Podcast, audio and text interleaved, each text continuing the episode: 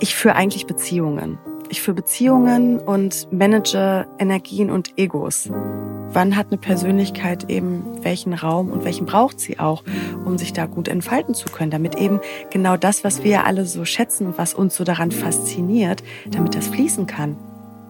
Hey und herzlich willkommen zu drei Fragen von Elvis, meinem Podcast und inneren Kompass, den mir mein damals sechsjähriger Sohn Elvis schenkte, als er mir eines Morgens diese drei Fragen unangekündigt auf einen Zettel schrieb. Das machst du gerne. Was kannst du gut? Und was findest du cool? Darüber möchte ich mit Menschen sprechen, die auf dem Weg sind, ihren Platz, Sinn und ihr Warum im Leben bereits gefunden oder sich beruflich und persönlich vielleicht schon mehrfach neu erfunden haben oder gerade mittendrin sind. Wie ich vielleicht schon das ein oder andere Mal erwähnte, mag ich Menschen, die in ihrer Tätigkeit im Showgeschäft ganz viel Mensch bleiben. Nicht unbedingt durch Lautstärke überzeugen, sondern empathisch und von innen heraus agieren. Und das in einem Umfeld, wo der Erfolg und die Erwartungen im Außen allgegenwärtig sind. Mein heutiger Gast, die wunderbare Elena Schirm, ist so jemand. Und obwohl wir schon mal gemeinsam für eine erfolgreiche Musikshow im deutschen Fernsehen gearbeitet haben, habe ich durch unser Gespräch heute ganz viel Neues mitgenommen. Und ich finde es sehr inspirierend, wie reflektiert und offen Elena über ihren Weg, ihre Passion und ihre weiteren Pläne spricht. Ich freue mich, dass du da bist. Guten Morgen, liebe Elena. Hallo. Es ist aufregend, weil ich, also ich glaube, wir dürfen das sagen, das ist mein, für dich ist das ja Routine, aber mein erstes Telefon-Podcast-Gespräch. Remote heißt es, glaube ich, heutzutage. Ich freue mich, dass ich der erste Gast remote bin. Danke ja. für die Einladung, Jan. Ich habe das ähm, auch deswegen so ausgewählt, weil ich natürlich weiß, dass ich da auf deine Erfahrungen zählen kann und ähm, du mich da schon irgendwie hier so durchleiten wirst. Und insofern bin ich da absolut guter, absolut guter Dinge. Irgendwie habe ich den Impuls, dass auch in diesem Fall ich eigentlich gerne starten möchte mit der Frage, hilf mir mal eben, woher kennen wir uns? Woher kennen wir uns? Es ist der Voice-Kosmos, das, das Voice-Universum, da wo ich äh, hauptsächlich arbeite. Da sind wir uns. Hilf du mir mal, wie viele Jahre das jetzt her sind. Ähm, also ich bin seit 2015 da, mache Voice Kids und The Voice. Und irgendwann in dieser Zeitspanne sind wir uns über den Weg gelaufen im Backstage-Bereich Richtig. bei den Coaches. Ja, ich muss ja sagen, das ist ja für mich auch ein, ein ähm eine Station, die eine große Tragweite für ganz viele Dinge in, in meinem Leben hat. Diese mhm. The Voice-Station, die 2011 anfing, tatsächlich, mit dieser ersten Staffel damals, The Voice of Germany. Und ich bin 2018 ähm, nachdem ich vier Jahre überhaupt nicht da war, ähm, mal wieder zu euch nach Adlershof gekommen, weil ich Sidecoach war bei Bosshaus bei Stimmt, The ja. Voice Senior. Und da müssen wir uns über den Weg gelaufen sein. Dann kam The Voice Kids und da warst du, glaube ich, schon in der Position, in der du jetzt genau. bist. Genau, genau. Das war, müsste dann, ja, das stimmt. Das kommt dann mit 2018 ganz gut hin. Da habe ich das äh, übernommen. Die Artist and Label Relations da. Und das ist dann ähm, ja, die, die schöne Schnittmenge, in der wir uns getroffen haben. Ja, total. Ich muss sagen, in, der, in diesen Jahren, als ich dann wieder da war, als wir uns dann da auch getroffen haben, war ich, glaube ich, gar nicht so häufig da. Ich war gar nicht so, so häufig da im Backstage-Bereich und wir haben uns wahrscheinlich auch nie wirklich äh, länger unterhalten, äh, wenn ich mich so recht erinnere. Wir haben ja, bis zu uns E-Mails geschrieben, da ging es um fachliche Dinge, die es im Rahmen äh, deines, äh, deines Jobs und meines Jobs da zu tun gab. da haben wir uns abgestimmt, das war immer sehr nett, aber wir haben uns nie so wirklich ausführlich unterhalten. Und ähm, jetzt, wo ich ähm, über deinen Podcast, den du mit Sebastian Merget zusammen machst, mit Schirm, Charme und Merget, den ich sehr mag und äh, dem ich sehr folge, äh, während ich diese Folgen hörte, kam ich immer wieder so auf Stichwort und dachte mir, hatte dich dann so vor mir und dachte mir, die Elena, ja, Hätte ich, also habe ich jetzt, äh, ja, irgendwie, es passt, passt zusammen. So das, was du da verkörperst und das, wie du damals so auf mich gewirkt hast, ohne dass wir viel miteinander zu tun hatten, das ist herrlich. Und äh, Elena ist irgendwie auf dem Weg, so. Die, ähm, die strahlt sowas aus, was ich, äh, was mich, äh, was ich sehr inspirierend finde. Und deswegen freue ich mich sehr, dass du äh, in diesen Podcast drei Fragen von Elvis gekommen bist. ja, danke. Also, danke, dass ich da sein darf. Und ähm, danke, für, wie du mich siehst. Freut mich. Also finde find ich total schön, weil das doppelt auch, ähm, das deckt sich mit meinem ähm, Gefühl, was ich, was ich habe, wenn ich Menschen kennenlerne. Und da mhm. hast du recht gehabt. Wir haben uns tatsächlich nicht total deep dive, also so, so in die Tiefe gehend oder, oder ausführlich unterhalten. Aber ich finde, man merkt ja recht schnell, ob man zu Leuten so eine gewisse Connection hat. Mhm. Oder ob die gleich schwingen oder gleich ja. ticken. Das, das wirkt ja ganz instinktiv. Da brauchen wir gar nicht viele Fragen für stellen, wenn man, zumindest wenn man eine gewisse ähm, Empathie oder einen offenen Kanal für sowas hat. Total. Und da doppelt sich gerade, also ich, wenn wir haben jetzt auch kurz vorher mal gesprochen, deckelt sich schon mit dem, was ich so als Empfinden von dir hatte. Und das oh. finde ich, finde ich ganz schön, dass das sich so bestätigt hat. Das freut mich total. Es ist ja so, dass ähm, so dieser, diese, meine, meine Podcast-Idee, an die ich, um die ich mich sehr lange rumgedrückt hatte, ja auch so ein bisschen damit zu tun hatte, dass ich ähm, selber in so einer Situation war, dass ich ähm, so ein bisschen rückblickend dachte, was habe ich eigentlich so gemacht die letzten Jahre und was möchte ich eigentlich noch so machen die nächsten Jahre und ähm, habe ich ganz viel so gedacht, so, okay, das ist, das ist gut gelaufen, das habe ich gemacht, das könnte ich jetzt alles so weitermachen. Aber stehen da vielleicht auch mal so ein bisschen noch, ähm, stehen da noch Veränderungen an? Und was waren so eigentlich die, die Stationen? Und wie ich eben schon sagte, war The Voice of Germany für mich halt so auch so eine totale Selbsterkenntnisstation, ähm, weil ich da merkte, okay, das ist hier zwar ein, ein, ein, ein natürlich total kommerzielles Format, wo auch eine Erwartung von, von vielen Seiten ist, aber wo Menschen arbeiten, die äh, mit sehr viel Herz und ähm, Empathie so dabei sind, weil ich glaube, dass das sonst einfach überhaupt nicht funktionieren würde. Und dementsprechend finde ich es halt total schön, äh, ja, jetzt mal aus diesem Kosmos mich mit dir unterhalten zu können. Wie bist du, ja. wie bist du dahin gekommen zu, zu The Voice of Germany? Ähm, ich bin ich bin dem Tipp von Kollegen hier in, in Berlin sozusagen gefolgt. Also um noch weiter vorne anzusetzen, ich bin aufgewachsen im Sauerland, ähm, ja. Recht klein und beschaulich, bin dann nach Köln zum Studieren gegangen, habe dort Medienmanagement studiert und bin über diese Station für ein Praktikum nach Berlin. Das war so mhm. geplant, ach, na, ich gehe mal ein halbes Jahr nach Berlin. ja, das ist schon der erste Fehler in diesem Satz. Ich, komme in einem halben Jahr wieder. Das ist jetzt knapp neun Jahre her. Also okay. nee, achteinhalb würde ich jetzt ja. ist es jetzt her. Und ähm, da bin ich bei Joko und Klaas damals gelandet, bei dem Vorgänger von dem Late-Night-Format von Zirkus Halligalli. Und bin über Neo Paradise hieß es damals, zu Zirkus Halligalli und bin da erstmal in, in diesen bunten Trubel reingeschlittert sozusagen. Das und habe da die ersten Berührungspunkte gehabt mit Fernsehen versus Musik. Und Musik war immer schon durch meinen Papa von zu Hause aus ähm, irgendwie mitgegeben, eine gewisse Leidenschaft als Konsument. Ich kann mhm. bis heute, Fun Fact, keine Note lesen. Das denkst du ähm, ja, wahrscheinlich. Äh, bin aber bin auf dem, auf dem intuitiven Ohr vielleicht da ganz gut und umgebe mich auch gerne mit dieser Art von Mensch, weil ich das, ah, ja. diese Leidenschaft, die in die Musik fließt, unglaublich schön und beruhigend auch für mich empfinde, um mich herum. Und ähm, dann habe ich nochmal äh, auf die andere Seite einen Ausflug zum Plattenlabel gemacht und ah, habe mich um die Vermarktung von Musik gekümmert. Mhm. Und da war mein, irgendwann habe ich gemerkt, na, es ist irgendwie, es erfüllt mich nicht so ganz. Darf ich fragen, in welcher mhm. Abteilung mhm. du da warst? So? In der TV-Promo. Ah, okay. Ist ja auch mhm. so Spezielles. Ähm, also ja. gerade in der heutigen Zeit ja ein, eine, eine spezielle ähm, Abteilung.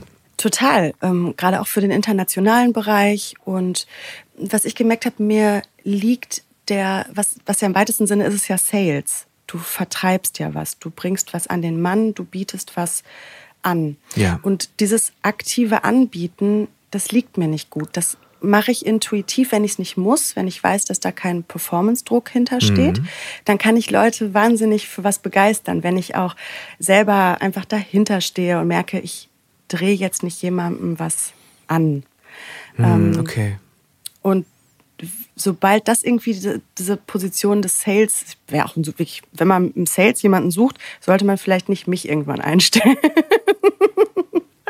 Hat das vielleicht damit zu tun, dass, äh, dass du natürlich den Prozess sehr magst? Also das, was ja auch wieder ein, ein, ein sehr ein, ein persönlicher Umgang ist, aber das, das Ergebnis, was dahinter stehen muss, dass ähm, das eher Druck auslöst oder wie? Ja, ich, glaube, dass wenn wirklich dieser, dieser Druck, es, es muss jetzt äh, das verkauft werden, es muss jetzt das an den Mann bringen und das ist aber ganz natürlich. Also diese Positionen sind ja auch super wichtig. Ja. Und ich glaube, dass einfach äh, weitaus viele Menschen das besser können als ich. Ich kann total gut Räume halten, ich kann connecten, ich kann Netzwerke schaffen und Dinge verbinden. Ähm, aber wenn da so dieses ähm, Eintüten, Verhandeln ähm, und Anbieten da die ganze Zeit dran ist, da merke ich, dass das mit meinem Wesen nicht ganz so doll Hast du das Entschuldige, hast du das, hast hm? du das relativ schnell gemerkt oder war das so ein ja. schleichender Prozess? Okay. Äh, also es, bei mir ist mein, mein Leben ist ganz oft so ein Trial and Error gewesen und ich habe dann in diesem, ich glaube, ich war ein Jahr dort, ähm, habe dann gemerkt, ach, irgendwie, nee. Ah, okay. irgendwie, nee, das, das ähm, kostet mich mehr Kraft, ähm, als dass es mir zurückgibt. In dem Fall. Zumal das ja wahrscheinlich dann eben auch klassischere Strukturen waren, so miteinander und in den Abläufen, ja. als es jetzt bei, bei Joko und Klaas, also bei Zirkus Halgali und so war, genau. wo er wahrscheinlich so ein bisschen dieses, ähm, wie gesagt, ich habe da, äh, kann es mir so ungefähr nur vorstellen, da ist natürlich mehr noch so Jugend forscht, ey, lass mal machen, lass einfach mal genau. gucken, was passiert, so, oder? Genau. Genau, und dann kommst du halt in eine Konzernstruktur rein. Ja. Und wenn du ähm, einsteigst ins Berufsleben in einem sehr hierarchiefreien ähm, Miteinandersein, was da sehr bunt und wild ist, dann dachte ich, ich dachte auch am Anfang, ähm, weil das vom einen Ende der Skala zum nächsten quasi gegangen ist, ich habe erst gedacht, ich bin falsch. Ich kann ah, okay. mich überhaupt nicht hier irgendwie eingrooven oder ähm, mache einfach immer wieder was falsch. Und da gab es einige Abende, wo ich dann sehr frustriert am Küchentisch abends gesessen habe und gedacht habe, so, ich bin einfach nicht richtig. Ja. Um dann festzustellen, nee, es ist einfach nur nicht die Position, die für mich gut in diesem ganzen System funktioniert, damit ich blühen kann und damit ich meine Wesensvorzüge irgendwie gut einsetzen kann. Und dann kam von außen der, der Wink rüber ähm, zu The Voice. Ah, okay. Mhm. Interessant, weil ähm, als ich zu, zu The Voice damals da zum ersten Mal auftauchte, war es eben noch so, dass es äh, die erste Staffel war und keiner so ganz genau wusste, was wird denn das hier eigentlich? Ach, und das heißt, diese ganzen, du kennst es ja aus dem FF äh, und es hat sich natürlich auch noch auf eine Art perfektioniert und äh, hat sich natürlich auch verändert. Aber gerade diese mh, alle Drehs, diese ums äh, Coaching, alles was Reality und so weiter ist, das war ja damals so, okay, hier ist die Kamera, äh, legt mal los. Mhm. Und das hatte natürlich was Spannendes. Man, also es war natürlich irgendwo auch eine Erwartungshaltung da, weil es natürlich ein, äh, ein Format war, was natürlich auch mit Vorschusslorbeeren aus Holland und USA eben so ein bisschen, ich glaube, Deutschland war damals die, das dritte Land, das es machte. Aber relativ zeitgleich alles, alles noch im, im, innerhalb einiger Monate. Und ähm, äh, das, was ich damals nämlich auch, äh, ich kannte ja auch so Plattenfirmenstrukturen als Produzent und Künstler. Und als ich dahin kam, hatte ich eben auch das Gefühl, natürlich machen wir jetzt hier keinen ähm, äh, kein äh, Nachwuchswettbewerb in, in Friedrichshain, sondern das ist hier schon Privatfernsehen mit, mit all dem, was dann natürlich auch geliefert werden muss aber mit einem hohen Maß an Menschlichkeit. So. Und ja. äh, das hat mich sehr, äh, hat mich damals sehr fasziniert und mich dann auch wirklich vier Jahre sehr gefesselt und äh, mich auch sehr erfüllt und für mich auch echt so ganz viele ähm, mm, ganz viele neue Wege äh, für mich so als Musiker und Mensch, glaube ich, so geebnet. Insofern finde ich das ganz spannend. Ähm, äh, du hast natürlich jetzt da auch mit, oder sag doch mal, was, also ich weiß es so, ich noch nicht mal ich weiß es so ganz genau, aber wie würdest du definieren, was du bei The Voice of Germany machst? ähm, ich, ich würde ähm, mit meiner heutigen Position, ich habe ursprünglich angefangen in der Musikredaktion. Also ich bin dann darüber, weil es einfach auch ein, wie du schon sagst, so ein wirklich ein Format mit Herz ist. Das ist ein Format, ähm, mir hat man gesagt damals, geh da hin, da sind tolle Menschen. Es hat sich damals so MTV gefühlt aufgesplittet, damals so in Florida TV, hier so Joko und Klaas die ganze Bagage da drum und The Voice. Und eben, eben schon wahnsinnig freiheitsliebende, visionäre Köpfe. Mhm. Und ähm, geh da hin, da, da sind sie lieb, die Menschen, das sind echt alles tolle Leute, da musst du dich nicht für schämen für das Format. Und äh, dem Ruf bin ich dann gefolgt und kam dahin in der Musikredaktion. Also habe mich mit, mit meinen Kollegen ähm, darum, darüber Gedanken gemacht, was auf der Bühne ähm, stattfindet, was vom Scouting angefangen über Musikberatung und habe das da ganz happy auch drei Jahre gemacht. Und irgendwann kam, ähm, so schön auch ein Nest mal sein kann, kam so der Ruf, okay, irgendwie Wachstum, ich, ich will mal irgendwie was anderes machen. Bin dann in eine Freiberuflichkeit für ein Jahr und ah ja. das spricht auch wieder für das Format The Voice oder für die Menschen, die dort arbeiten, weil manchmal muss man auch gehen, um wiederzukommen. Und bin dann auf der Position, die ich jetzt habe, bin ich wiedergekommen und das wahnsinnig gerne, weil man dann doch noch mal, wenn man in anderen Kreisen ist, doch noch mal zu schätzen weiß, wie schön und wie toll das da dort ist, weil da ja. jeder mit so viel Hingabe und Herzblut ähm, daran arbeitet, dass Menschen das, das tun wir in, in dem Fall, Menschen mit ihrem Traum Gehör finden. Ja. Die Talente auf der Bühne. Total. Und, und dafür ich heute, also meine Position heißt, also in meiner Signatur steht Artist and Label Relations. Ah, ja. Und das, ich führe eigentlich Beziehungen. Ich führe mhm. Beziehungen und manage Energien und Egos, ja. wenn du das so bezeichnen willst. Und das meistens, indem ich meins da hinten anstelle. Äh, oh ja. Da sagst du was. Weil ich meine, du hast da natürlich wirklich mit, wow, also sowohl Business als auch Künstler Egos zu tun, mhm. die natürlich schon auch so natürlich die Schwergewichte sind in jeder Hinsicht. Das schlägt natürlich äh, schlägt natürlich beide Seiten aus, so ne? Ja, absolut. Du hast, du hast es eigentlich hast du es mit der ganzen Farbpalette. Ja an Persönlichkeiten und Charakteren zu tun, weil ich die, ich bin so die Schnittstelle zwischen Plattenlabels, die mit Angeboten kommen und gerne ihre Künstler bei uns auch als Star-Acts platzieren wollen. Ähm, zwischen der Redaktion, die mit Drehideen auf mich zukommen, Inhalt wünschen, die dann an die Coaches, für die ich dann, für die und der, äh, die Managements der erste Ansprechpartner bin. Ähm, da kommen halt quasi so ganz viele Interessen auf mich zu. Und ich halte ganz viel den Raum und gucke, wie ich die Information von Partei mit Interesse A ähm, zu Partei mit Interesse B ähm, möglichst gut verpacke, damit alle happy sind. Und jeder irgendwie das Gefühl hat, er wird gehört und es läuft zu seiner Zufriedenheit. Und das hat viel mit Balancieren zu tun. Total. Also ich darf das vielleicht vorwegnehmen, ähm, in einem, einem Gespräch aus, aus, aus einem Podcast war es, glaube ich, ähm, war einfach auch das Thema Loyalität, was für dich so ganz wichtig ist, ne? Äh, was ich eben aus, diese, aus meiner Zeit dort kenne, weil es einfach überhaupt nichts nützt, äh, äh, irgendeinen Flurfunk entstehen zu lassen. Der hat das gesagt und ich so eher so. Und das mhm. führt halt da irgendwie so zu gar nichts. Ähm, und ich eben auch so ein bisschen die, die, die Erfahrung gemacht habe, dass ähm, dieses Format äh, deswegen funktioniert oder vor allen Dingen dann besonders gut und authentisch funktioniert, wenn die Protagonisten halt wirklich das Gefühl haben, hier kann ich so sein, wie ich bin. Auch wieder vor dem Hintergrund, ja, wir machen hier, wir machen hier Privatfernsehen und wir sind eine große Abendshow mm, und müssen und wollen eine breite Masse ansprechen, aber ich kann trotzdem äh, der sein, für den ich hier natürlich irgendwo auch gebucht bin und ähm, mh, zusammen mit einem Team das eben entsprechend auch besser machen so oder beziehungsweise gut machen.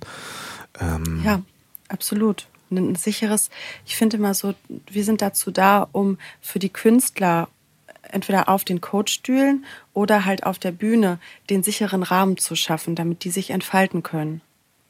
Und das kannst du nur, wenn da irgendwo ein gegenseitiges Vertrauensverhältnis herrscht. Und auch da gehört halt auch viel Transparenz und Loyalität zu. Ja. Und inwiefern kannst du da oder schöpfst du da aus deiner eigenen Vergangenheit, so aus deiner beruflichen und auch aus deinem persönlichen Werdegang? Ich glaube, da kommt es mir ganz, ähm, ganz entgegen, dass ich im Sauerland groß geworden bin. Ah ja. Und sehr, sehr klein und dörflich. und irgendwie, ich habe so mit, ich bin jetzt 32, habe ich immer noch das Gefühl, ich bin irgendwo doch noch die Elena aus dem Sauerland. Die Elena, die aus dem Sauerland, die jetzt beim Fernsehen ist. genau, Unsere Elena ist jetzt beim Fernsehen. Genau, also ich, unser Elena ist beim Fernsehen. Ich wette mit dir, deine ehemaligen Lehrer, die die, die, die, reden manchmal ein bisschen so stolz und sagen, die Elena, die ist jetzt beim Fernsehen. Also meine, meine, ähm, meine Eltern sind beide beim Finanzamt ja. und da, da, ist es dann schon am Anfang natürlich auch so ein Ding gewesen. Die ist, ja. die ist beim Fernsehen. Guck mal, die Tochter von, von, der, von den Schirms, die ist ja, die ist ja beim Fernsehen. Schön, ich liebe sowas. ja, und, und da, äh, ich glaube, das dass ich genau daher komme, das hat mich, mir halt auch so diesen Drive verpasst, mich in diese Richtung zu bewegen, weil für mich war Fernsehen immer, das hatte so eine, so eine Magie. Ich, mhm. ich meine, so, die 90er sind ja auch, wo ich so groß geworden bin, sozusagen. Ja. Ähm, die ist die große Zeit der Game-Shows. Ne? Ja, Was war da damals los im Fernsehen? Und ich habe dann immer so ganz fasziniert da gesessen und habe mich, hab mich gefragt, was da hinter den Kulissen los ist. Und das war wahrscheinlich auch echt so diese, dieser Drive und diese Leidenschaft, die mich dann doch so dahin befördert haben. Und dort, ich kam mir natürlich am Anfang vor, als sei ich einfach komplett einmal zum Greifarm genommen und in den Fernseher geworfen worden. Ja, krass. Und da dann aber zu merken ähm, und nicht immer so ehrfürchtig zu sein, weil das auch alles Menschen sind, die dort arbeiten. Es sind Menschen wie du und ich, die haben vielleicht einfach nur ein paar andere Abbiegungen genommen oder haben ein Talent irgendwo anders liegen und, und zwar da, um sich auf der Bühne zu entfalten. Und das dann so zu, zu sehen und wirklich mal den Menschen rauszunehmen und irgendwie mit den kombinierten Werten, die ich so von zu Hause mitbringe. Und ja. da kommt wirklich viel Loyalität her ähm, und Ehrlichkeit, das ähm, mitzunehmen. Und vielleicht ist das auch so ein bisschen die, die, eine innere Formel bei mir, dass ich dadurch sehr nahbar werde. Total spannend. Weil ich glaube ja, das ist auch ähm, die ähm, denen man da so ein bisschen zuarbeitet, auch die vor der Kamera oder die halt in Anführungsstrichen ein bisschen mehr zu sagen haben, dass die das auch total merken. Dass die einfach auch sehr, sehr gerne mit Menschen äh, wie dir dann zusammenarbeiten, weil sie einfach, wie soll ich sagen, also so eine, ja, also Loyalität, glaube ich, spüren und, und merken, hey, da ist jetzt, ähm, da geht es jetzt gar nicht so um den Fame, sondern es geht wirklich darum, ich, äh, ich, ich sehe dich und äh, ich äh, möchte das hier unterstützen so. Das tut, glaube ich, solchen Produktionen unglaublich gut, oder? Ja, ich glaube, ich glaube, ich bin da viel für die gute Energie.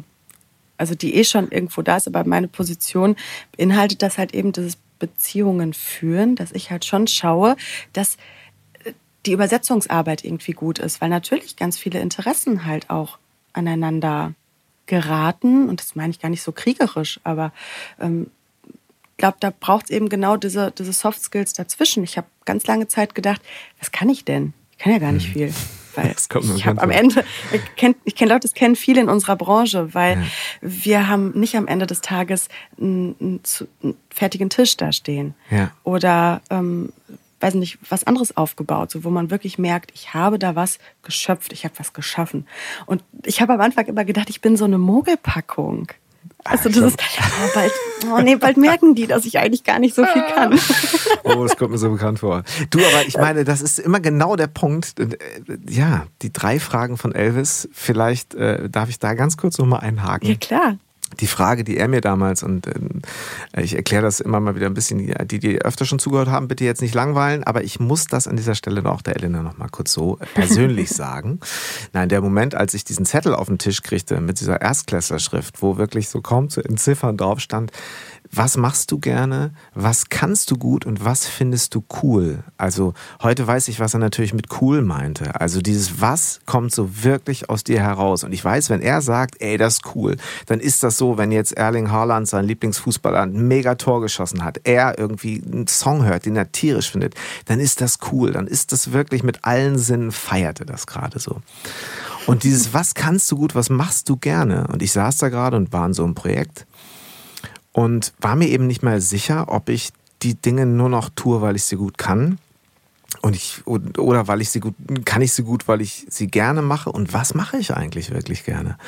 Und das mhm. äh, wurde dann so ein bisschen zum, zum, zum Kompass für mich. Und noch einen Schritt weiter ist mir einfach bewusst geworden.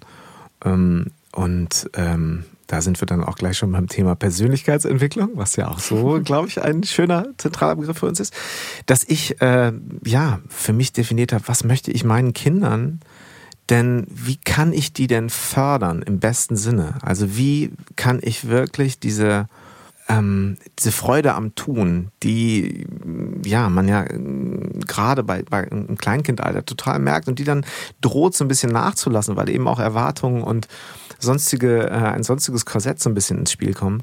Wie kann ich das weiter fördern und kann ihnen, ohne es ihnen aufzudrücken, dabei helfen, so der Mensch zu werden, der sie gerne werden möchten, so ihrer Bestimmung zu folgen? Und ähm, ja, das, äh, ähm, das war für mich so ein bisschen, das waren, äh, das hat, haben diese drei Fragen von Elvis mit mir gemacht. Und insofern, ähm, ich sagte es eben schon, Persönlichkeitsentwicklung. Du hast relativ früh gemerkt, dass du Menschen im positivsten Sinne gut lesen kannst und gut mhm. vermitteln kannst, richtig? Ja, das ist, ich habe das als Kind immer schon gespürt, dass ich so, dass ich ziemlich so fein merke, was beim Gegenüber los ist. Habe auch mich immer sehr viel gefragt. Ich glaube, da bin ich auch eine alte Seele. Ich war irgendwie immer schon ein bisschen, bisschen weiter im, im Kopf, weil mich auch so Erwachsene haben mich sehr viel interessiert. Ich war viel mit Erwachsenen umgeben und habe da viel beobachtet, wahrgenommen, kombiniert und ja, mich einfach immer, immer schon gefragt, warum ticken Menschen, wie sie ticken. Ja. Und ich glaube, ich habe, ähm, das ist ganz schön, sich das mal so anzuschauen, was man als Kind auch gerne gespielt und äh, gemacht hat. Weil ich habe super gerne Mutter, Vater, Kind gespielt. Ach, echt? Ich habe okay. äh, und so mit Puppen. Mhm. Ich habe und total gerne gepuzzelt. Und das, wenn ich mir heute so angucke, wo meine Passion hingeht, halt menschliche Beziehungen zusammen puzzeln und zu verstehen, warum das alles ist, dann war das relativ früh klar, wo meine Talente ja, liegen. Völlig klar. Immer in der Verbindung oder? mit Menschen, in, in Beziehungen mit Menschen. Und, und daher kam das, weil normalerweise war so, was kann denn das Kind gut? Was macht das denn gut? Ich habe jetzt kein, kein Instrument gespielt, ich hab, war nicht sonderlich gut im Leichtathletiksport, also ich war nicht für irgendeine Persona, für irgendein Hobby. Und das okay. hat es mir jahrelang echt schwer gemacht zu verstehen, dass meine Talente eben in, in, dem, in dem Weicheren liegen, in diesen Soft-Skill-Geschichten. Mhm. Das ist zu viel im Außensein. Das hat mir ähm, über meinen Lebensweg hindurch auch wahnsinnig viel Stress selber innerlich gemacht. Aber ähm, mir sagte mal eine Therapeutin, äh, dass genau dieses Problem das gewesen ist, was mich halt eben so so hypersensibel und so in, in die Lage gebracht hat, mein Gegenüber so schnell zu fühlen. Okay. Also hat es was total Gutes gehabt. Ich habe dich jetzt auch so, äh, wenn ich vor allen Dingen jetzt zurückblicke, ähm, aber auch eben kennengelernt, beruflich. Es gibt ja, sagen wir so, es gibt ja ähm, gerade in diesem Bereich gibt es ja so Menschen, die kommen rein und gehen dann direkt auf die Leute zu und sagen, ah, du, ne? Hab dich so vor, hab ich erkannt, so, und du bist doch bestimmt so und so und das, dir geht's doch jetzt gerade bestimmt so und so und, und überrumpeln schnell natürlich Menschen auch so ein bisschen. Das kann ja eben auch passieren. Ja. Oder gucken sich das erstmal an, bleiben relativ lange in der zweiten Reihe und machen sich ihr Bild und dann, wenn sie gefragt werden, so, dann rücken sie mal so ein bisschen raus mit ihrer ähm, Sicht der Dinge. Äh, ist das eher so deine? Die Balance dazwischen. Ja. Also ich, ich, ich darf auch momentan lernen, gerade je mehr man sich auf diesem Weg der Persönlichkeitsentwicklung begibt, wird dann jeder, der, der sich da so ein bisschen mit auseinandersetzt, auch kennen, diese Phase von, jetzt habe ich hier die Weisheit mit Löffeln gefressen. Ja, ich habe das jetzt hier alles verstanden und eigentlich musst du das so und so und so und so machen. Dann geht es dir besser. Ich glaube, das ist eine Wand, gegen die man zwei, dreimal läuft und dann ist das auch wieder gut und man merkt, dass jeder Mensch seinen eigenen Weg hat und sein eigenes Tempo. Und ich bin mittlerweile nicht mehr so, dass ich ungefragt ähm, Leuten dann sage, ey und so, weil das stellt mich auch über, über jemanden und das will ich mhm. auch gar mhm. nicht, weil auch ich, wie du so schön gesagt hast, ich bin da auf dem Weg und ich laufe in jeden Fettnapf, den man mir vor die Füße stellt.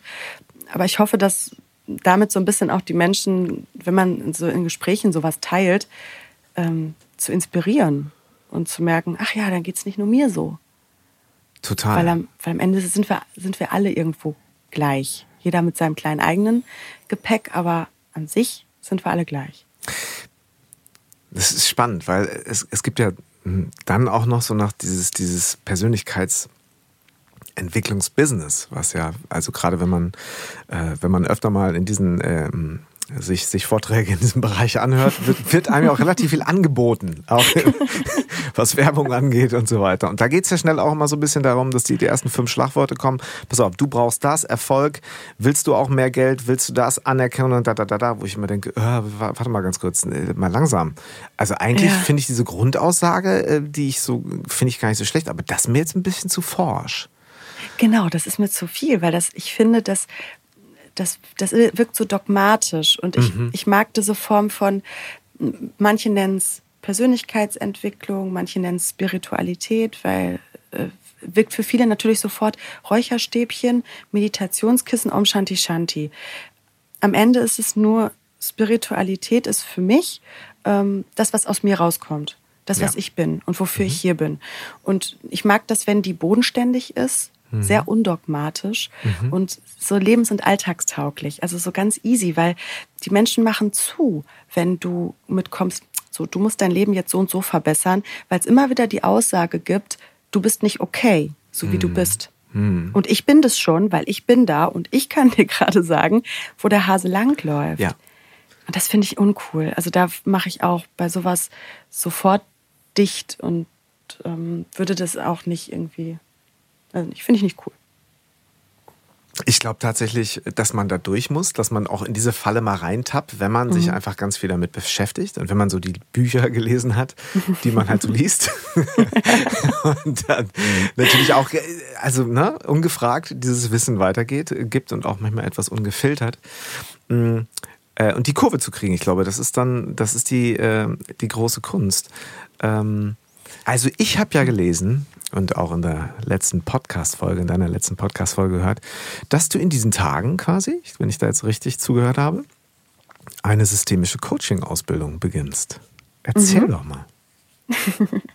ja, äh, ich, wenn man halt sich in dieses, äh, ja, auf diesen Weg begibt zu sich selber und merkt, da gibt es irgendwie noch ein bisschen mehr als die Steine, gegen die ich immer wieder so richtig schön gelatscht bin. Oder ich merke, ich bin nicht so ganz zufrieden und woran könnte es liegen? Geht man irgendwann ähm, diesen Persönlichkeitsentwicklungsweg. Und da habe ich, ich glaube so mit 27 habe ich da angefangen. Dann gehst du erstmal in so einen Garten rein und kommst dir vor, wie so a whole new world. Schönes also, Bild. Denkst, das ist so ein Spielplatz. Ach, was ja. gibt's denn hier Tolles und da und wo kann ich denn hier an mir rumtüfteln? Mhm. Und habe dann eben, weil ich so wahnsinnig viel interessiert bin und auch ähm, so viel ausprobieren wollte, habe ich von einer, ich habe eine Verhaltenstherapie gemacht. Ich habe Coachings gemacht, ich habe schamanisch gearbeitet und okay. alles, was sich ähm, interessant und seltsam anhörte, ähm, habe ich ausprobiert. da so gedacht, ah, was ist das denn? Okay, probiere ich das mal aus. Ah, spannend. Und, und das Ganze ähm, äh, hat, hat mir irgendwann dann so viel, auch so viel Interesse und so viel Freude bereitet und habe durch also für mich selber einfach gemerkt, wie man auch sehr einfach, man muss nicht alles Mögliche ausprobieren und man muss nicht immer ähm, tausend Sachen machen, um seine eigenen Kontrollleuchten kennenzulernen und die umzustellen oder zu balancieren, wenn es an der Zeit dazu ist. Ja. Und habe dann gedacht, okay, das, was ich für mich dahin mitgenommen habe, das würde ich gerne weitergeben. Mhm. Und nun ist es dann so, wenn du in, dich in die Persönlichkeitsentwicklung begibst, dann denkt man schnell, ach, ich möchte mich einfach nur noch mit Menschen umgeben, die genauso denken oder die das gleiche Mindset haben. Das, das ist ja auch das, was ich immer so schwierig ja. finde an dieser Spiri-Branche sozusagen. Ja, ich weiß, was dass, du meinst. Dass mhm. die, man denkt dann halt, man hat die Weisheit mit Löffeln gefressen. Mhm. Und die anderen sind alle am Schlafen und die wissen ja nicht, wie es eigentlich läuft. Und das ist das Verkehrte, was ich finde. Ähm, dass die einen verurteilen die anderen und eigentlich können sie beide voneinander partizipieren und habe dann gemerkt, okay, nur in, in diese Achtsamkeitswelt reinzugehen, das erfüllt mich nicht komplett. Weil okay. ich, ein Teil meines Wesens eben diese Leidenschaft für Musik hat, diese Popkultur, gerne in diesem spannenden Becken an Menschen ist. Und habe dann für mich so rausfinden können, dass vielleicht meine Aufgabe genau das ist, von der einen Seite auf die andere zu übersetzen und mit auf jeder Seite einen Fuß haben zu können. Und ja. da irgendwie von der, von der popkulturellen Welt oder dieser medialen Welt was, was in die Achtsamkeitswelt mitzunehmen und andersrum genauso. Also es zu integrieren, ja. sozusagen. Und ähm, dann habe ich gemerkt, okay, das, was ich jetzt alles so mit mir selber gemacht habe, das Rumdoktern, das würde ich so gerne einfach ähm, gewinnbringend weitergeben. Und dazu mache ich jetzt um meine äh, Sachen, die ich so vielleicht schon weiß und die alle in so einem, um mich herum so wie in so Wolken rumschweben, äh, das vielleicht in Werkzeugkoffer zu packen und da auch vernünftig was mit anzufangen. Wo die Reise hingeht, ob es irgendwann eine Kombination eben aus Künstlermanagement ist und Coaching oder äh, irgendeine andere Abbiegung noch kommt, who knows? Aber ich glaube, ich kann auch schon von dem einen Bereich total viel intuitiv mit in den anderen bringen und dadurch vielleicht auch meinen, meinen aktuellen Job auch unterbewusst noch viel besser machen, was jetzt nicht heißt, oh, ich gehe jetzt dahin und coach die Leute. Null Komma gar nicht. So professionell bin ich auch, dass ich das komplett trennen kann. Aber ich finde es so schön irgendwie. Ja, es kann ja. es nicht auch so ein fließender Übergang sein. Also was ich, äh, was mir gerade so einfiel, war, ähm, ähm, wenn man halt so sich äh, mit Menschen umgibt, äh, wo dann die ganze Zeit alle nur noch so ganz einer Meinung sind. Ich glaube, dann kann es so ein ganz bisschen schwierig werden. Und dann ist da, mhm. glaube ich, auch insgesamt zu wenig Bewegung drin.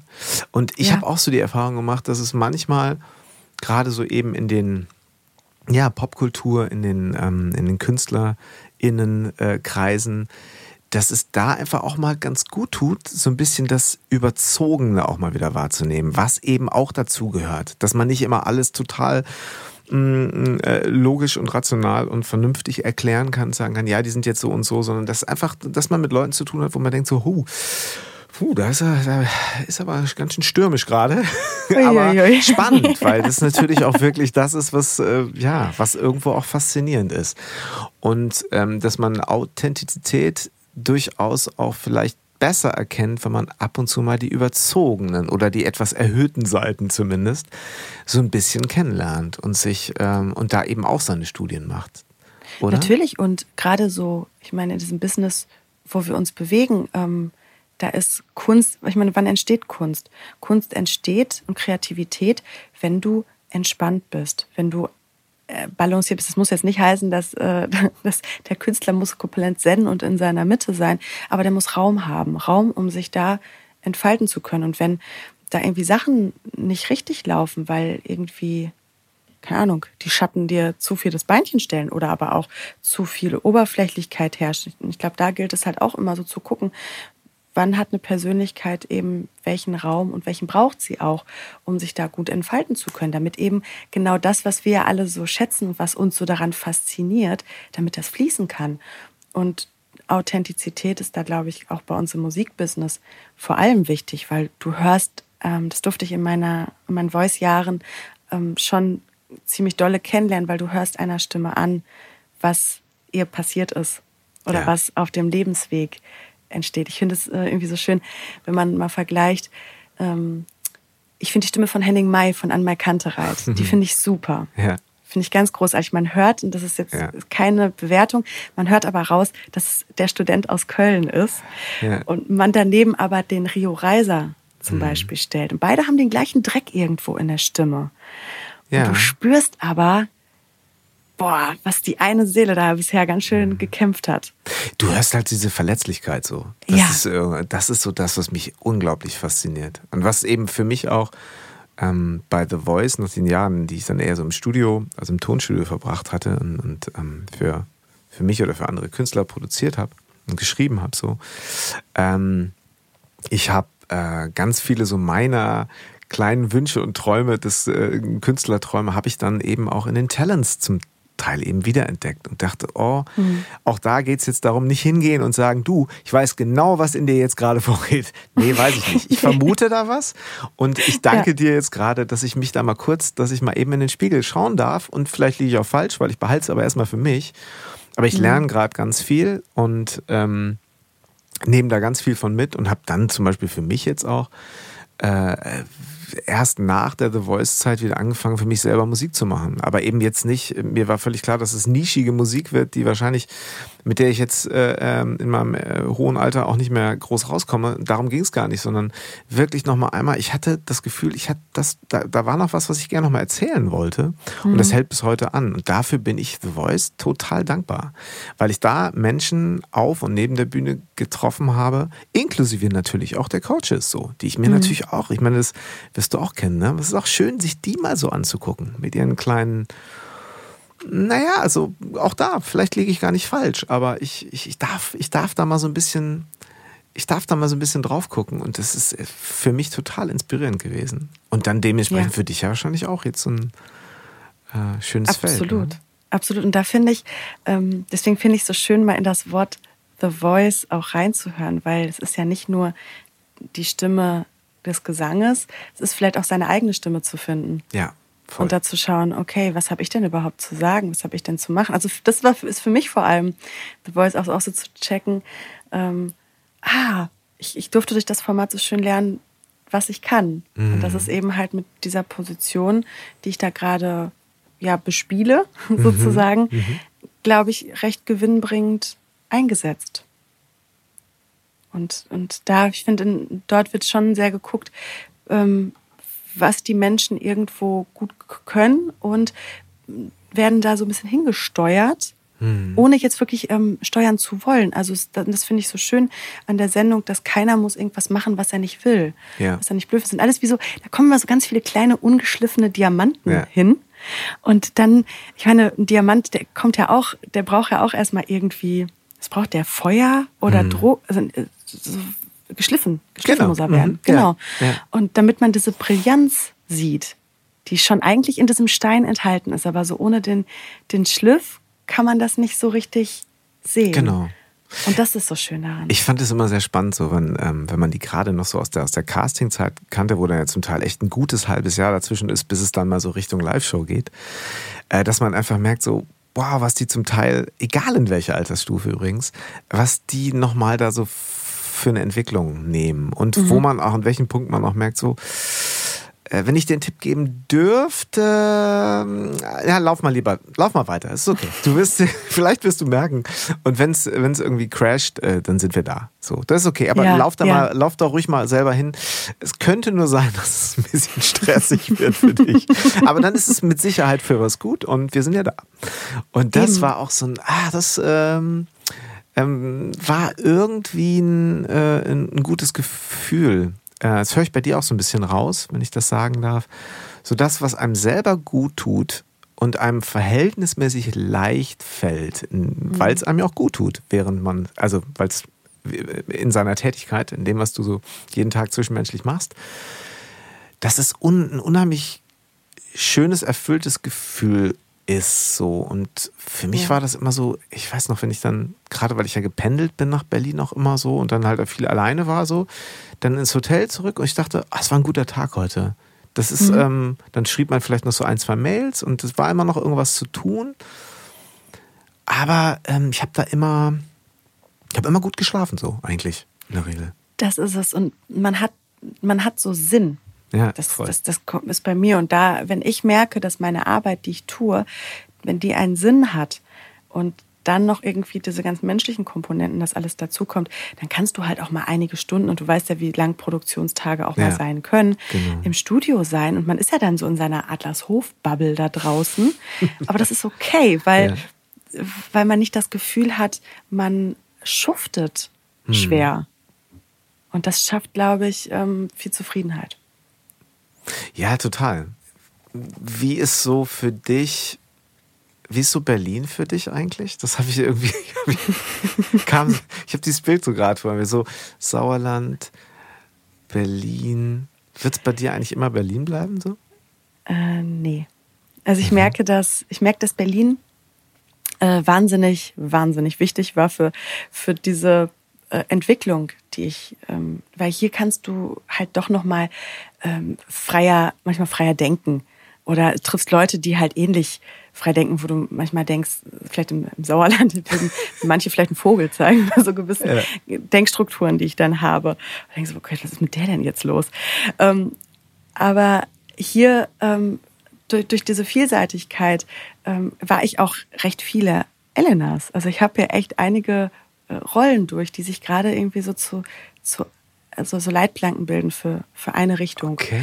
Und ähm, das finde ich total schön, merke aber auch, dass ich glaube, es ist nicht die Stadt, in der man die Kinder hm. großzieht. Ich merke schon, dass bei mir immer mehr der, das, der Wunsch nach Natur aufkommt. Ich merke, wie gut mir das tut, gerade so im Norden oben zu sein. Ah, ich, ich merke dann immer, wie so, es wird wirklich im wahrsten Sinne des Wortes was eingenordet werden.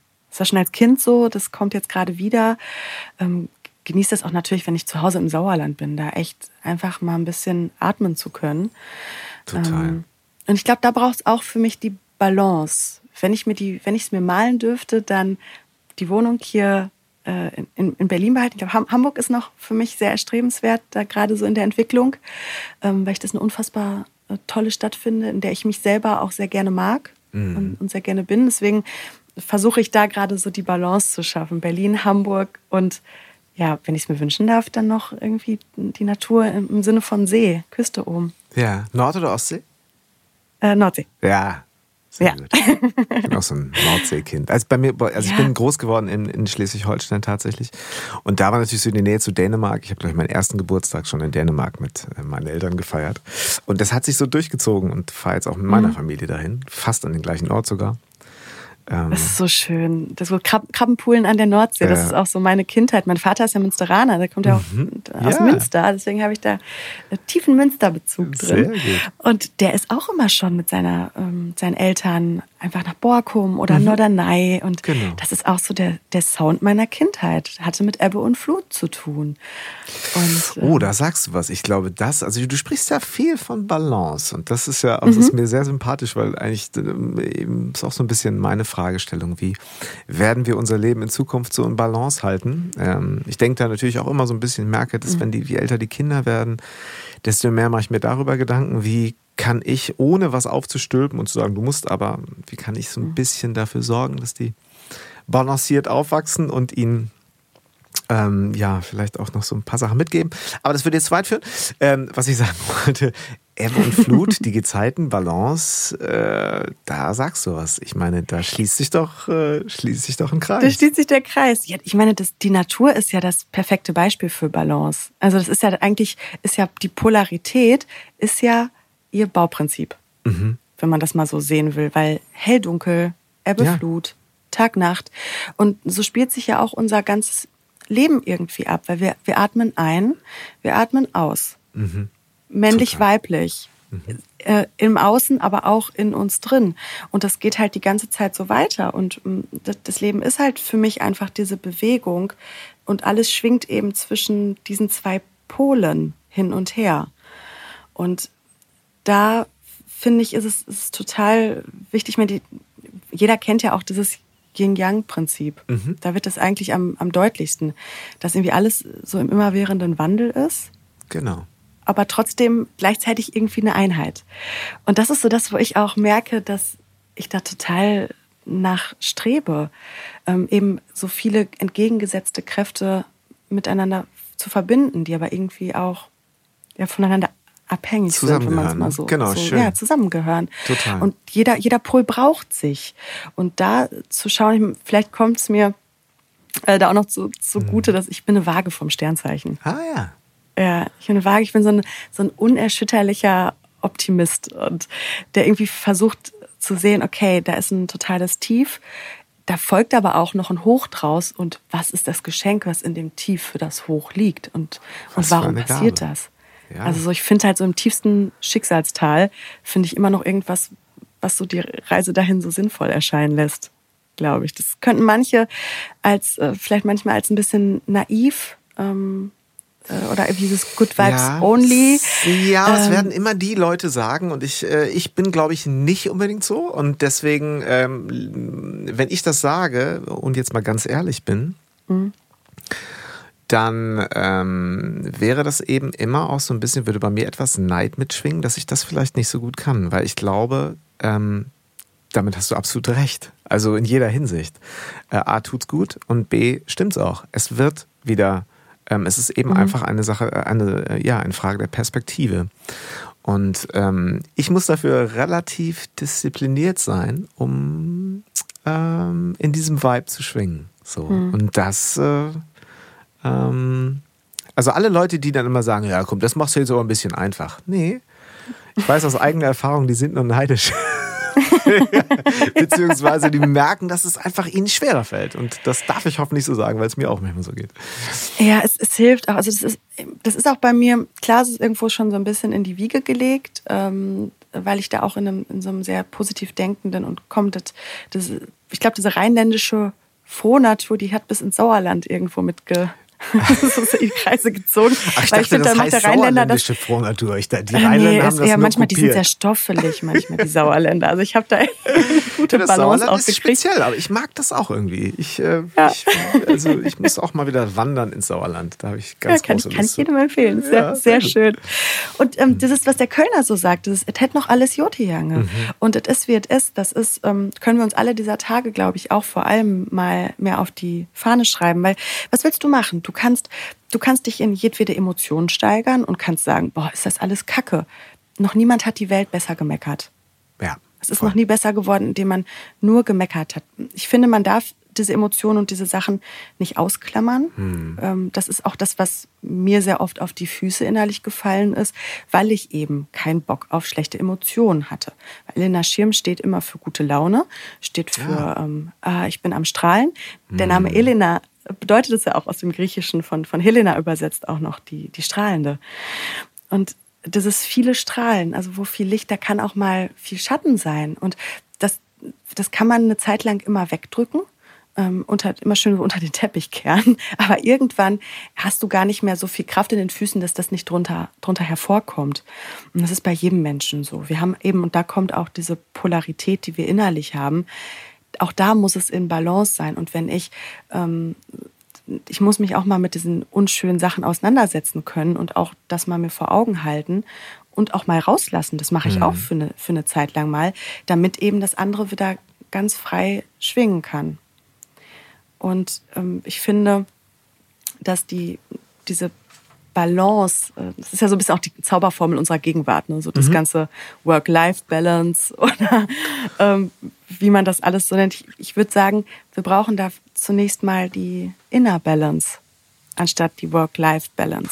Genau, und ich glaube, wir brauchen einfach die, die zu uns passt, die zu Elena ja. passt, die zu, zu, genau. zu Jan passt. So, das ist halt die. Und die kann man mit Sicherheit inspirieren lassen durch äh, Vorträge, Online-Kurse und ja. ähm, und Bücher, so, aber am Ende des Tages ähm, müssen wir uns das natürlich schon irgendwo auch, müssen wir rausfinden, so, wo sind wir denn da welche, was entspricht uns, so, und ähm, genau. das, ähm, das merke ich eben auch in, in diesen Tagen, also mir ist selten so klar geworden, dass eben gerade in der in der, ähm, in der Krise, in der Pandemiekrise, mhm. äh, es wirklich einfach überhaupt nichts nützt zu lamentieren. Es ist, oder irgendwo, nee. ich meine, weißt du, also in den großen Krisen hat man also in der Finanzkrise hätte man sich sicher mal sagen können, Mensch, ach, da habe ich aber auch aufs falsche Pferd gesetzt. Verdammt nochmal, da habe ich jetzt richtig was in den Sand gesetzt.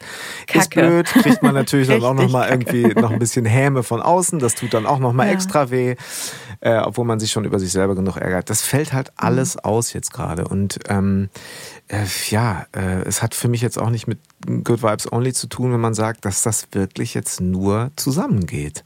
Ich glaube, das Wort Hingabe mhm. ist da extrem wichtig. Das ist, ist ein Buch, ähm, mit dem ich mich sehr viel befasst habe. Das heißt das Experiment Hingabe.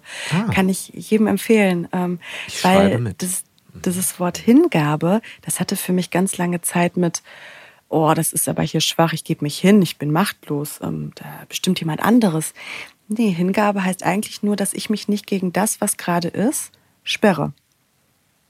Und da irgendwie so, so, so mitfließe. Mhm. Und da ist, glaube ich, auch generell diese Kunst ähm, immer wieder in, in der jetzigen Lebensphase, die wir haben, ähm, immer das Beste aus der Situation zu machen. Und auch Balance lässt sich halt da nicht zu, finde ich, so zementieren. Mhm. Man sagt, okay, jetzt habe ich hier eine Balance gefunden aus innen und außen und dann ist das so. Ja, Nee. Es ist ja, glaube ich, auch, es ist ja, glaube ich, aber auch äh, also sehr eindeutig, weil das Thema Hingabe, Akzeptanz, Mhm. Ähm, ich habe es in einem Buch, ich glaube von Dieter Lange habe ich das gelesen. Äh, da ist es wirklich egal, ob du, ob du den Schamanen fragst, ob du den Buddhisten fragst oder ob du den äh, Neurowissenschaftler fragst. Die werden halt alle sagen, das ist der Schlüssel. Also, ähm, mhm. wie hieß es da? Perception is everything. Also im Grunde ja. Hingabe, Akzeptanz, das ist der Schlüssel zum Glücklichsein beziehungsweise zum Fließen. Mhm. Und äh, ja, äh, mit dem Leben fließen. Ähm, würde ich jetzt mal schon sehr mit, mit einem Gefühl von Glück und ähm, ja. Erfüllung so zusammenbringen. Das ist da sind wir. Anstrengung, ne? Was mir gerade noch so ein bisschen, was ich, ähm, was ich total spannend fand, du sprachst vorhin von bodenständiger Spiritualität, mhm. was ich total gut finde. So, ähm, weil ich merke, dass in der heutigen Zeit schnell mal, wenn jemand ähm, so ein bisschen Kritik an dem üben will, was man so tut, wenn man in, mhm.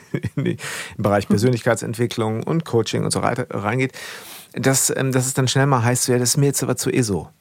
Ja, und das, Ach, das, äh, zu hören. Das, ja, aber es, es, wird, du, es wird so ein bisschen... Ähm, das wird aber auch so ein bisschen, der Begriff wird so ein bisschen missbraucht dafür, so, so einfach mal so Kritik mehr oder weniger so raus, flapsig rauszuhauen, was ich gar nicht so mhm. besonders gut finde.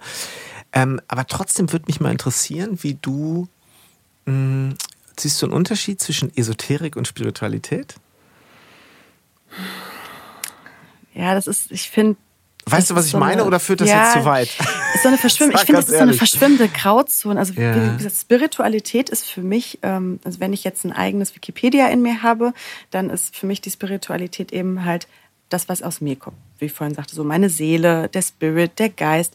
Einfach das, was ich mitbekommen habe. Also ich sehe meinen Körper immer als Gefäß sozusagen mhm. oder als Auto, als Auto. Mhm. Ähm, ich bin, ich sitze in diesem Auto meines Körpers und ich fahre damit über diese Autobahn. Mein Verstand sitzt am, ähm, ja, am Steuer oder das Ego, nenn es wie du es willst, ja. ähm, auch oft noch dabei. Wobei ich würde das Ego vielleicht auf den Beifahrersitz setzen. Ah. Immer in der Auto, in dem Autobild bleiben. Das Ego sitzt auf dem Beifahrersitz. Und das Ego, das krapscht uns ja immer und immer wieder in die, ins Lenkrad rein, haut uns den Gang raus, yeah. versteht nicht, dass das Leben auch mal ein bisschen ruckelt, wenn es den nächsten Gang schaltet und ähm, lenkt uns ganz gerne in, in jedwedes Schlagloch rein. Mhm. Und dann sitzt aber auch der Spirit, die Seele, ähm, nennen, wie, nennen es wie du es willst, ähm, auf dem Hinter, auf dem Rücksitz und mhm. flüstert immer so rein, warte, warte, warte, eigentlich musste, ah, da, da musst du her. Und das Ego und unser Verstand, alles ist aber Ehrlich? so laut, dass wir das auch oft gar nicht kapieren. Und manchmal braucht es halt erst einen Motorschaden, damit wir checken, oh Mann, da waren wir jetzt aber ganz schön ähm, zu schnell auf der Autobahn unterwegs. Oder oh, jetzt kommen wir von diesem Rastplatz nicht mehr weg, weil wir wieder zu lange im Kofferraum der Vergangenheit gewühlt haben. Also Super. das sehe ich, das ist für mich so die Spiritualität, zu schauen, okay, warte mal, was hat denn die Stimme auf dem Rücksitz, ähm, der ich so lange nicht zugehört habe? Weil Kinder können das, und deswegen ist es so schön, dass du Elvis dahingehend äh, seinem Ruf gefolgt bist, weil Kinder sind eigentlich für mich so die Verkörperung von Spiritualität. Mhm. Die lassen jede Emotion fließen, die weinen und sind fünf Minuten später wieder happy. Ja. Und haben nicht so viele Knoten und Anspannungen in sich drin. Mhm. Da können wir uns alle echt eine Scheibe von abschneiden. Und das ist für mich die Spiritualität. Esoterik ähm, ist für mich vielleicht etwas, was sich drumrum situiert. Ich, hm. ich kann ja auch auf dem Weg meiner Spiritualität sein und nehme da was Esoterisches mit zu. Und zwar, dass ich, ich persönlich habe meine Passion entdeckt, so meine Guilty Pleasure, ähm, Astrologie. Mhm. Ich finde es unglaublich spannend zu verstehen, warum, was wie Planeten auf uns einwirken Total. oder was Planeten in unserem Geburtschart mit uns machen. Das machen wir in der zweiten so Podcast-Folge, okay? Dann genau. Hätte ich ein paar Fragen zu.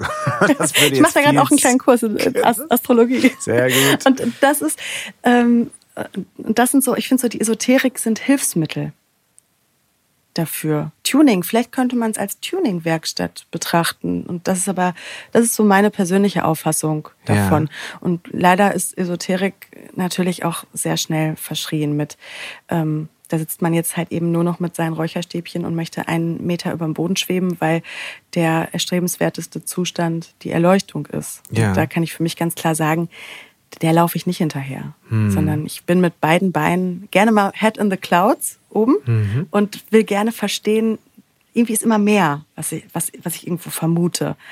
Ähm, bin aber dabei gerne mit beiden Beinen noch auf dem Boden. Und deswegen schließt sich für mich jetzt auch nicht ähm, das Tarotkartendeck mit der Flasche Rotwein aus oder mhm. das Meditationskissen ähm, mit der durchgetanzten Nacht im Club. Genau, solange du halt weißt, wie du eben diese Bodenständigkeit für dich eben auch immer wieder erreichen kannst und sie irgendwie Teil deines ähm, deines Seins ist so. Und ich glaube, ja. das, das, das finde ich, das schließt sich auch wieder herrlich der Kreis. Ich glaube, so hatte ich deine bodenständige Spiritualität verstanden. Und das finde ich herrlich. und ich glaube, das ist genau das, was, ähm, was es eben braucht, wenn es, äh, wenn man auch, äh, ja, du sprachst ja vorhin auch von Künstlermanagement, ähm, von beratender Tätigkeit in dem Bereich. Ich glaube, das sind die, die Dinge, die ähm, äh, besonders in den kommenden Jahren und in diesen Zeiten mhm. ganz wertvoll sind und noch vielleicht wertvoller werden und äh, für Balance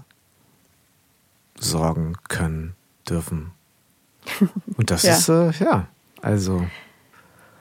Es ist, ähm, da, da steckt, glaube ich, für uns alle drin die Zufriedenheit. Hm? Sag mal so, drei Bücher, drei Filme und drei Routinen, die dein Leben verändert haben oder noch laufend verändern.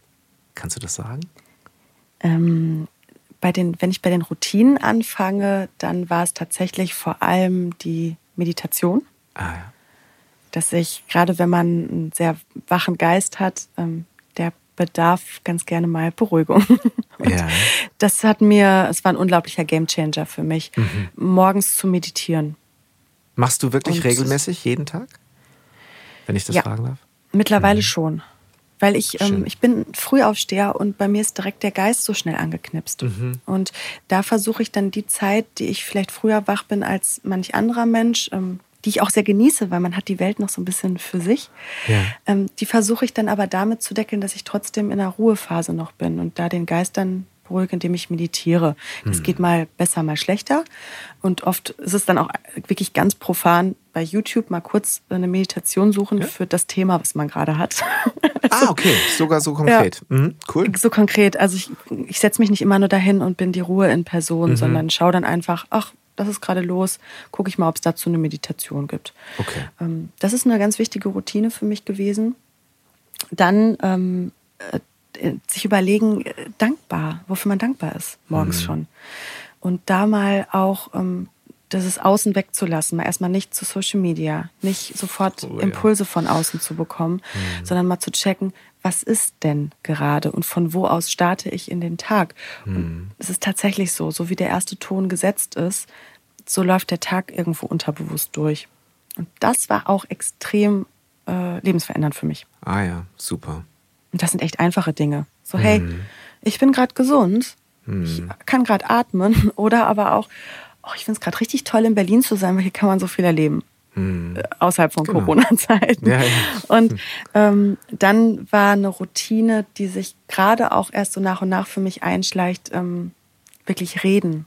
Reden in einem Moment, wenn mich was ähm, beschäftigt in Beziehungen. Mhm ja. und in, also in, in jedweden Zwischenmenschlichen, dass man das nicht erst mit für sich nimmt und das erstmal so alles auskäst. Ähm, man mhm. muss jetzt mhm. nicht direkt reingehen und konfrontativ, aber wenn ich merke, dass mich so Dinge ein bisschen länger beschäftigen, wirklich reden.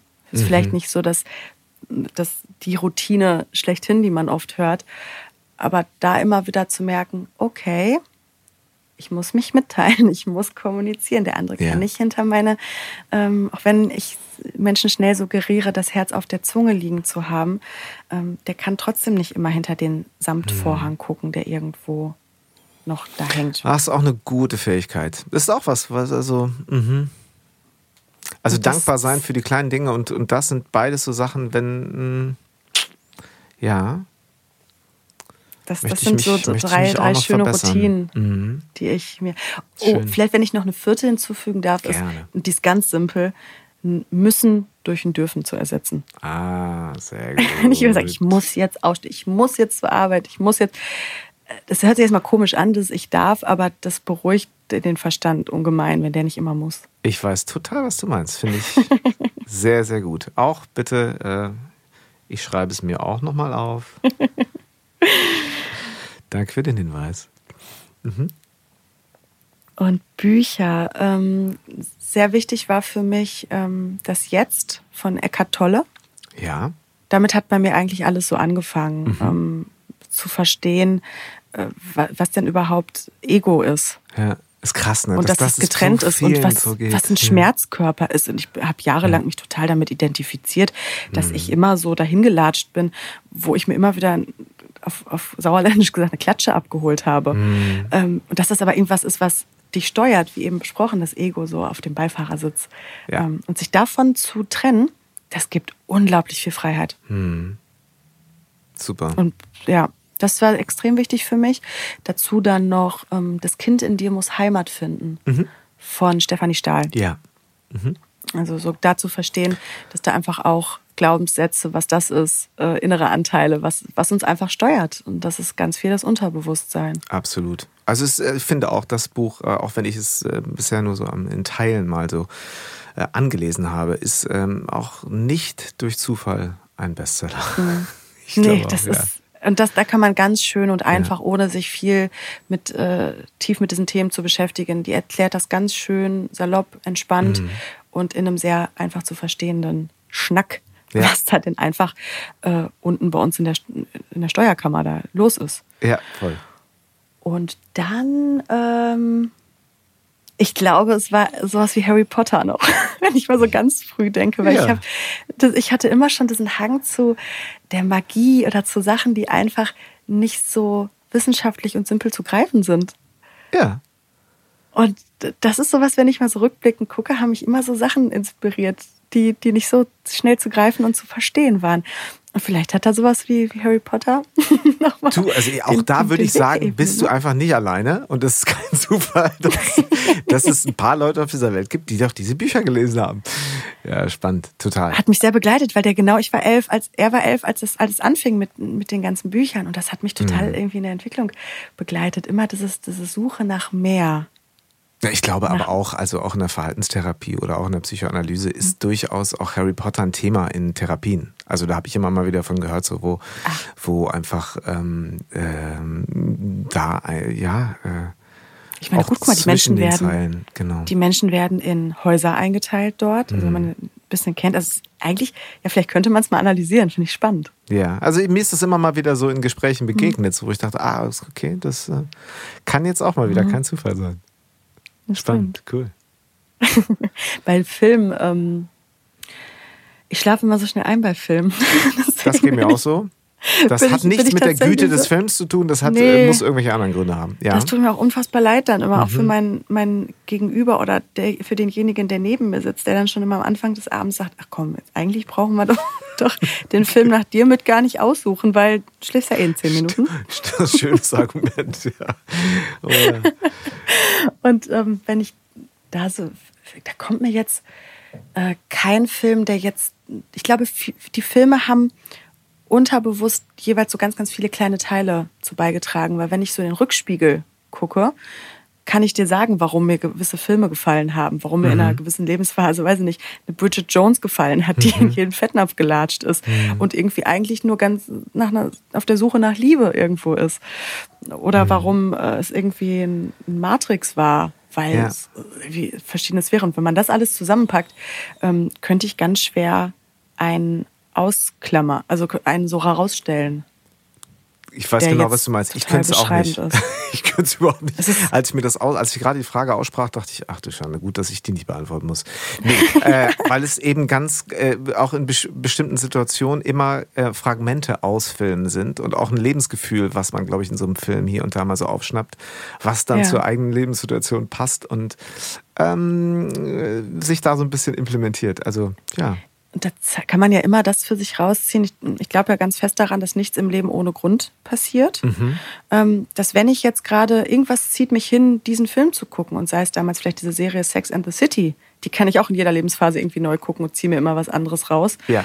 Dann hat, geht irgendwas während so einer Folge und wenn es nur ein Satz ist, ja irgendwie mit mir äh, in Resonanz und aus dem Grund sollte ich vielleicht diese, Folge schon gucken. Kann man so ein bisschen auch äh, gerne mit so Netflix-Orakel spielen. Stimmt. Okay, was läuft ja. mir da gerade über den Weg? Ja. Okay, vielleicht mal gucken, was da Wichtiges drinstecken könnte Ach, oder so. Und äh, deswegen würde ich da äh, sagen, es ist die Filmindustrie als buntes Potpourri an sich, die mir viel gegeben hat. Hast es auch das wieder, hast du wunderbar auf den Punkt gebracht. Elena, ich habe mich total gefreut ähm, über dieses schöne, inspirierende Gespräch. Und, Danke, ähm, Jan. Danke für den Raum, ja, den du, du, mir dafür gegeben hast. Äh, oder den du aufgemacht eine große, hast. Eine große Freude. Und ähm, bitte bestell ganz herzliche Grüße in Adlershof, wenn du die da alle hoffentlich gesund und äh, in bester Laune und ähm, Freude wieder siehst bald. Ja, werde ich. Sehr schön. Du auch? Du Gut. auch? Eine kleine Elvis. Ja, du, der, der hört sich das mittlerweile ähm, aufmerksam an. Also äh, gib dann auch Feedback, wenn, du, wenn dich interessiert. Ich werde es dann weiterleiten an dich. Kinder sind die besten und schärfsten Kritiker. Absolutely. Ja, ich halte dich auf dem Laufenden. Danke Gut, dir. Ich danke dir. Alles Gute. Tschüss. Tschüss. Ciao, ciao. Das war drei Fragen von Elvis. Heute mit Elena Schirm. Ich danke euch sehr fürs Zuhören. Danke, Elena, dass du da warst.